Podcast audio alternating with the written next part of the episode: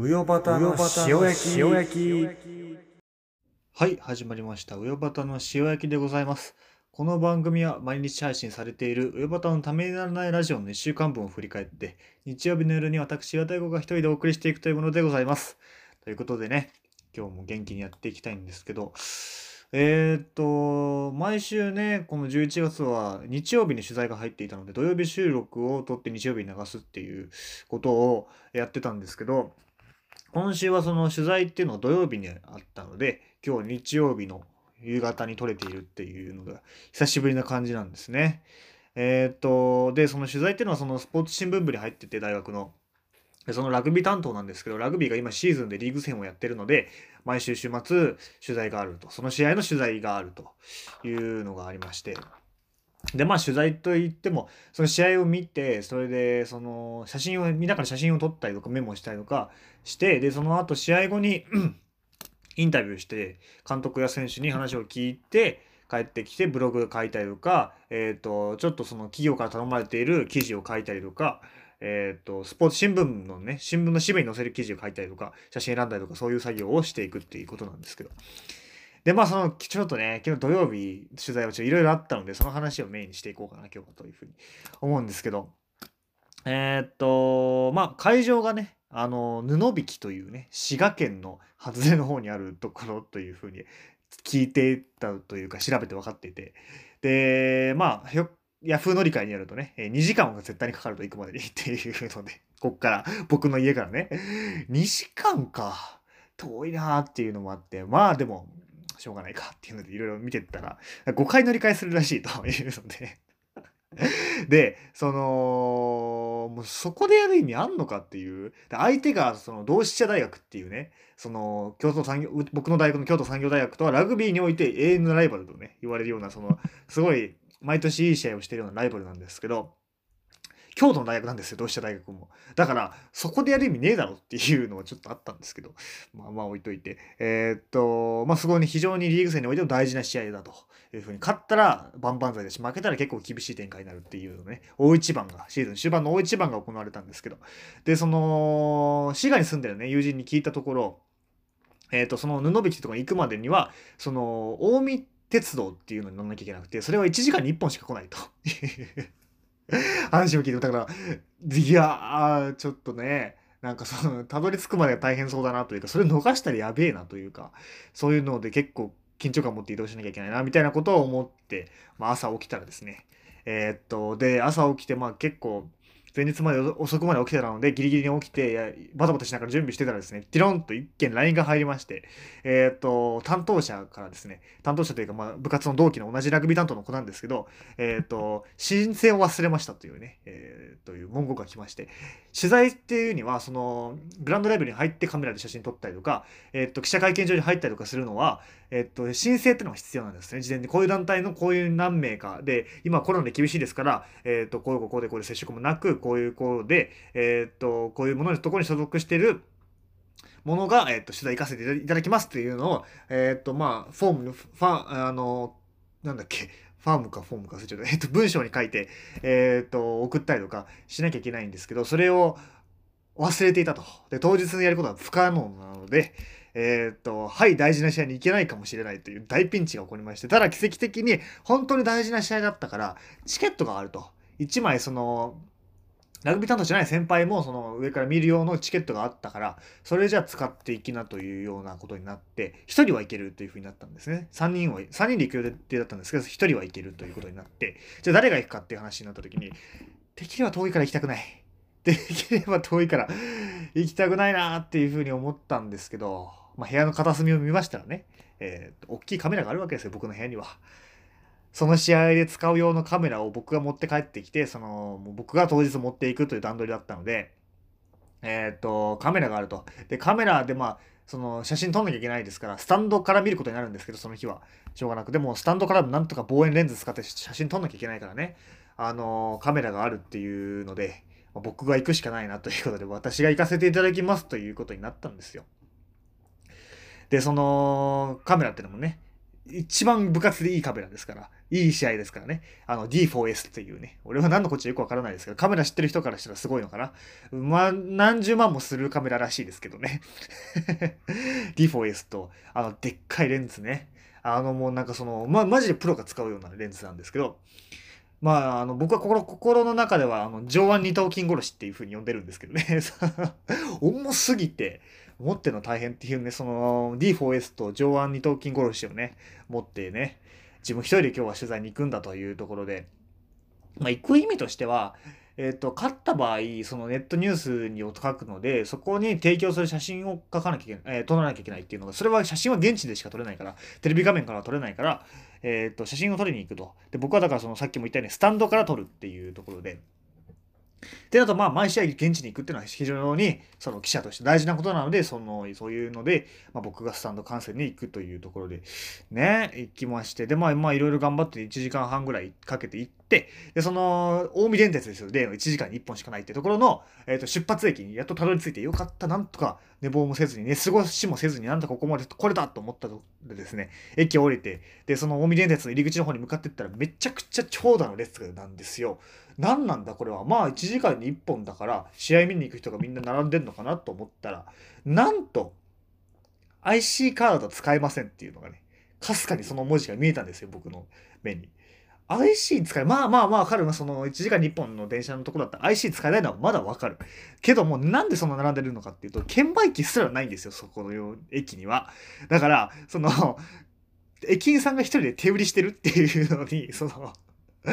まあ何千人も入る試合のその観客がまあほぼ1時間に1本ですから集中してるっていうところでこれはやばいぞ。であと7分したら電車が出るんですよ。もう。でも絶対間に合わない。でそのねその試合に出れないメンバーとかもそのラグビー部の一緒にいますから一緒にというか同じ電車乗ってましたからこれは試合見なきゃいけないっていうのでみんなタクシーか？これは。その自腹でタクシー乗って試合間に合うように行くか、みたいなそれしかねえかな。でもこの田舎だからタクシーもあるかな？みたいなのがざわざわしてるところで。で、そしたらその部員の人たちも支えてたのがちょっと聞こえたんですけど、その、どうやら試合に出るメンバーはバスで移動するんですね。貸し切りバスで移動するんですけど、試合に出るメンバーはもう渋滞で遅れてるらしいっていう話が入ってきて、なぜ布引きでやるんだじゃあっていう、もう、京都の大学と京都の大学が滋賀で試合をやろうとしてて、観客もたどり着けないし、選手もたどり着けてないしっていうのでバタバタのね、中で、しっかりしてくれよっていうふうに思ったんですけど、まあもうイライラしてたんですけど、ただその電車っていうのがまあその並んでるっていうので、考慮、1時間に1本っていうのも考慮してくれて、えっ、ー、と、待ってくれたので、まあその結局何千人、何千人もでもないか、何百人か、何百人ぐらいのその乗るのを待って、みんなで待っていくっていうので大幅に電車遅れたんですけど、なんとかまあ電車みんな乗れて、えっ、ー、と、最寄り駅着きまして、まあ、えっ、ー、と、まあ、そこからね、降りて、僕結構早めに降りたんですけど、で、まあ、こっちの方かな、会場はっていうのをなんとなく分かってというか、人の流れに乗っていくじゃないですか、そういうイベントの時って。なんか乗ってったら、まあ、先頭に数人おじさんがいたので、ラグビーファンっぽいおじさんがいたので、その人たちについていこうと思って行ったら、行ったんです。で、でも僕としても結構もう電車も遅れてたから、まあ試合間に合うけど早めに行っときたいっていうのもあったので、急いで行かなきゃっていうのがあって、気づいたらスタスタ早歩きしててですね、目の前誰もいなかったんですね。あの、人の流れについていくってあるじゃないですか。で、その人の流れの先頭に立っちゃったんですよ、僕。その、で、後ろにその同志社大学、共産大のラグビー部もいるし、ラグビーファンのおっさんもいるしって、数百人が後ろにずらーっと道に並んでるっていう、そのなんとなく人の流れについていこうねっていうのの先頭に立っちゃって、こっちだと思うけど大丈夫かなこれっていうのが怖いなーって、その、みんな俺についてきてるわけですよ。多分。で、その人の流れに乗ってたら、その、いちいち Google マップとか見ないじゃないですか。こっちだろうなっていうのがあるので。だから多分こっちで合ってるだろうけど、ちょっと怖いなーとかね、思いつつ、僕が間違ってたらみんな試合に遅れるっていうような状況があって、で、まあ入ったんですけど、スタンド、なんとかまあたどり着いて、スタンド入ったんですけど、そしたらまあ満員で、第1試合もやってたので、第1試合からまあ結構人入ってて、で、その、一人なんでね、いつも取材の時はもうそこからもう急いでビブスもらって、あ登録したりとかして、で、メンバー表もらって、練習見て、ちょっとメモしながら、で、カメラ準備してみたいないろいろ準備があるので、えっと、もうグラウンドに降りるんですけど、なんせ今日は一人ですから、もうほぼラグビー観戦ですよね、一人のね。っていうところで、ちょ弁当を買ってったんですよ、駅で。時間があった時に。なんでその弁当をね、えっと開いてね、試合始まる前に食べちゃおうと思って食べてたら、風がすごくて、でもその、弁当に入ってる漬物あるじゃないですか。右端にあるやつね。右端の弁当、弁当じゃない、漬物飛びそうなんですよ、風で。あの、あの、決して軽くはない漬物が飛ぶぐらい、その、風が強くて、もう寒くて寒くて、ガッタガッタガッタガッタして、その、震えながら弁当書き込んでね。で、もうそろそろ試合も始まりますからね、その、でかいカメラですよ。D4S 君とジョーニー・トーキン殺しを設置しなきゃいけないなっていうので、組み立ててたら、まあ、でかい人。その、プロが使うやつなんで、スタンドには似合わないんですよ。でかすぎて。前のお客さんに邪魔になるぐらいだから一番前の席で組み立てたんですけど、で、それが、でっかくいのがもう恥ずかしくて、何なんだあいつはっていう、その、記者席で使うようなカメラをスタンドで組み立ててるやつっていうのですごいなんか見られてる気がしてもあれから、やべえな、これはっていうところで、で、まあ試合始まったんですけど、で、太陽の出入りが激しくて、その、雲に隠れたら、暗くなって出てきたらすごいバーって日差しが強くて明るくなってっていうの。それカメラってその調整絞り調整したりとかシャッタースピードとかそういうのを調整して日差しとか天候とかに対応していかなきゃいけないんですけどいかんせん僕それよくわからない上にそんな出入りが激しいからまた体験で撮るのがいろいろなんかわかんないからその曇りの方に合わせてもうやったりとかしていろいろ大変だったんですけど。でその、まあ、負けててね試合は前半。で、じゃあやばいな、ライバル対決負けてんなっていうふうに思って、で、後半ね、あのー、基本僕は京都産業大学のチャンスのシーン、もしくは得点シーンを撮りたいので、カメラで。えっと、チャンスの方、だから、の、チャンスが起こるとしたらここら辺っていうところで撮るんですけど、それが後半はサイドチェンジするので逆になるんですよ。だから、逆側、スタンドのその見る位置を変えて、逆側の方に移動して、そこで撮ってたんですけど、えっ、ー、と、そっちが同志社大学の親かな多分か大ファンのおばさんたちかが陣取って見てるところのスタンドで撮らなきゃいけなくて写真を。でもそのそれがちょっともうね負けてイライラしてるっていうのもあって僕がうざいんですよね。そのなんかもうなんて言うんでしょうね。その自分のもの感というか下の名前で呼ぶんですよ選手をとにかく「封筒!」みたいな。その頑張れみたいなのね声援がおばさんたちの。とかなんかそのちょっとその人が突進してて大丈夫かなっていうところあったら、うん、マルモラは大丈夫。マルモラは強いの？みたいな のがね、聞こえてきたりとかして。あと、ピンチだったらダメよダメダメよ抜かれたらダメよ絶対とかね。その、なんかもう聞こえてきて、もうイライラしてうるさいなと思って、静かに見ろやとか思いつつ、で、その、僕は共産大のいいシーンだけを写真撮るんですよ。なんで、その同志社大学のゴリゴリの雰囲気出てるところで、僕はその、共産党のチャンスだけ取ってるっていうところで、なんかちょっと、あれ？こいつ敵かなみたいな雰囲気を周りからまた感じるわけですよ、今度は。だからちょっとアウェー感というかね、もうあれです。いい緊張、いいじゃないな、悪い緊張感漂う中で、えっ、ー、と、写真撮ってね。で、まあ結果から言うと大敗したんですけど、ねもう最悪でもう帰り道とぼとぼね歩いてまあでもそのこれはブログに使う用の写真を撮ったのでそれは現地に行かないと撮れないから撮れないから、まあ、僕が言った意味もあるのかなっていうふうに思ったらですねあのー、先輩がえ人脈が非常に広い先輩がですね、同志社大学のスポーツ新聞部も現地に入ってて、そこはちゃんと申請してるので、スタンドじゃなくてグラウンドに入れてるので、えっ、ー、と、そこから、えっ、ー、と、交渉して写真をもらいましたと、いい写真を、えー、10 20枚くらいもらいましたから、これを使ってくださいっていうふうに先輩に言われて、俺が言った意味がなくなったっていうね、完璧に。そ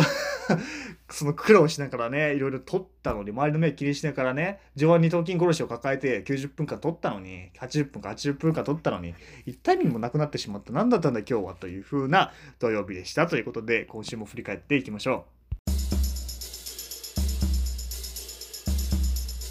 今週も面白かったです。丸。はい、というので、なんかパスが来てましたね。えっ、ー、と、今日の放送ででしたけど、えっ、ー、と、延山に行ってると。で、そのうちの学校は、高校は、自主で延山のその別荘を使うので、えっ、ー、と、みんな行ったことあるし、僕も行ったことあるし、田畑も行ったことあるってところに田畑はたまたまその今日ドライブで行ってるみたいな話で、なんでそのこう長野県のね、そこの思い出かなんかあればみたいな話があったので、まあいろいろありますけど、ちょっともうそのもう14分回ってるので手短に話すとまず行く途中にその2週間3週間分のその着るものとかその荷物を大きいスーツケースに入れてみんな行くわけですよ。でその行く途中に僕古いスーツケース持ってったっていうのもあって電車ですね。行く途中の電車長野の電車でなんか足元にその黒いゴミ転がってんなと思ってなんかそれいくつか目立つの。なんだこれ汚ねえな車内と思って。ふと見たらですね、そのスーツケースの車輪がもう壊れてて行く途中ですよ。そっから30分ぐらい、最寄り駅から降りてから3、40分確か歩かなきゃいけないっていうところで、その車輪がもう1個壊れてたっていうところで、で、2つ目もなんかボロボロし始めてるっていうので、マジかっていう、どんな2週間がこれから始まるんだって最悪の出だしでですね、結局なんか頑張って持ってちょっと置いて持ってちょっと置いてみたいなので、なんとか行ったんじゃなかったかなみたいなのがあって、あと料理当番っていうのがあって多分もうほぼ1日に1回ぐらい回ってくるんですよ単色あるから。その班に班に分かれてその班で料理当番が回ってくるんですけど。で僕料理当時でき、まあ、今もそんなできないんですけど当時全くできなくて。で、女子に聞くんですよ。仕切ってる女子にね。あのー、仕切ってる女子とか言っちゃいけない。その分かりそうな人に聞くんですよ。何すればいいですか僕はっていうね。まあ、あるあるですよね。それは。で、そしたら、その、人参切っといてって言われて、ちょ切り方分からないですって言って、それぐらい料理できなかったから、じゃあ、お前何ができるんだ？じゃあ、これは切っといて、これもわからないです、切り方が。皮剥くんですか剥かないんですか？みたいな状況で。じゃあ、玉ねぎ剥くぐらいはできるだろうっていうことで、結局毎日玉ねぎ剥いてましたね。だから、やたら玉ねぎ料理多かったんですね。うちのクラス。た、玉ねぎ剥くのもなんかでもそれもなんかちょっと剥きすぎだみたいな。そんな剥かなくてもいいみたいなこと言われながらね。やたらちょっとちっちゃくなっちゃった玉ねぎをね、はい、できましたって置いたら、その、そんな剥かなくていいって言われたりとかしてて。で、その、ゴミ捨てってのがあって、ゴミは確か燃やすんですよね、毎日。なんで、その燃やすところの、に、えっ、ー、と、生ゴミを捨てに行く、生ゴミを燃やさないのかなわかんない。あ、土に帰るんだっけ？ど、どっちか忘れちゃったけど、なんか燃やす、じゃねえや、ゴミ捨て場みたいなところがあって、その自然に帰るみたいな感じでね。そこにゴミ、溜まった生ゴミを捨てに行くんですけど、そこにですね、スズメバチがたかってて、ですっごい怖いんですよ。どういうことかっていうと、そのゴミ捨て場にスズメバチがいてそこにバッてゴミ捨てるんですけど過去から。ってなるとスズメバチにゴミかけてるってことじゃないですか。なので多分こっちに攻撃してくるんですよ。っていうのが怖くてそのゴミも捨てられずにそのあこれはちょっとスズメバチいなくなるまでやめとこうと思ってゴミもそのまま持って帰って教室もう一回そのキッチンに入ってったらお前ゴミも捨てらんねえのかっていう ところで非常にね厳しい目を浴びながら年2週間過ごしてましたねっていう思い出ですかね。はい。たくさんあるんですけど、ちょっとごめんなさい。時間がなくて、時間がないこともないんですけど、一応20分以内ぐらいにしといてというふうに言われてるので、えー、っと、なんでしょうね。あと、あ、そっか、そっか。今日の夜ですね。これから数時間後かな？ごめんなさい。今日じゃねえよ。間違えた。明日だ。明日の夜か。明日の夜19時から19時半まで田畑が YouTube ライブをやってくれるとなんか僕の誕生日を祝う YouTube ライブどうやらやってくれるということで僕もなんか電話出演するみたいな感じなんですけどいや嬉しいですよ。嬉しいですけどめちゃくちゃ恥ずかしいっていうね。どんな感じで電話出演したらいいんですかね。滑ったら終わりですからね。終わりそんな誕生日嫌ですよね。電話出演して滑るっていう。嫌なんですけど。いやそれはちょっと怖いんですけど。あのー、まあね。めちゃくちゃ置きに行こうかなっていうふうに滑りたくないから思いますね。あとあれですね。あのー、テンション、田畑の放送を振り返ってだと、今週なんかそのテンションが低いのがあんまりあれだと思ってテンション上げてやってみたみたいなことをね、終始本に言ってましたけど、本当に思いますね。テンションが上がった方が僕はいいと思いましたね。なんか低いとなんかそのちょっとこっちもなんかねちょっとあれなので その上げてやってくれた方が僕は面白かったよっていうふうに思いたいのとなんかええー、っていうのが多いみたいなことを指摘されててそうなんだよなって言ってたけど僕もう一個言っていいですか？これその口癖みたいなのって僕がここで言うことで多分意識しちゃう聞く人も意識しちゃうし田畑も意識しちゃうか分かんないですけど半笑いみたいになるじゃないですか？言ってる時に。僕それすっごい気になっちゃっててなんかそのいやねあのメールも読んでいきますけどもみたいな。その っていうのが 結構最近多いんですよ。昔あんまなかったんですけど。なんで、その、もう咳してんのかってくらい、その っていうのが入ってきて、最近。それがね、聞いてて気になるんですよね。っていうのをね、ちょっと別にまあ本人のそれがその、これが田畑陽なんだって言われたら別に頑張ってください、それをっていう感じなんですけど、意識してなくて無意識でやっちゃってるなら変えてほしいななんていうふうに思います。ってことで最後にメール読みましょう。uiobata.tn.gmail.com 全部小文字で、うよばた .tn.gmail.com です。ということで、もうね、19分30、40秒ということで、えっ、と、今日はね、ちょっと取材の話を長くしてしまいましたが、えっ、と、まあ、そんなこともあって、えっ、と、僕は決してサボってるわけではなく、日曜日毎週こんな感じで頑張ってますよっていうのも伝えられたかなというふうに思います。ということで、えっ、と、YouTube ライブ、明日聞いてください、聞いてください、見てください。あの、アーカイブでもいいのでね、っていうのでお願いします。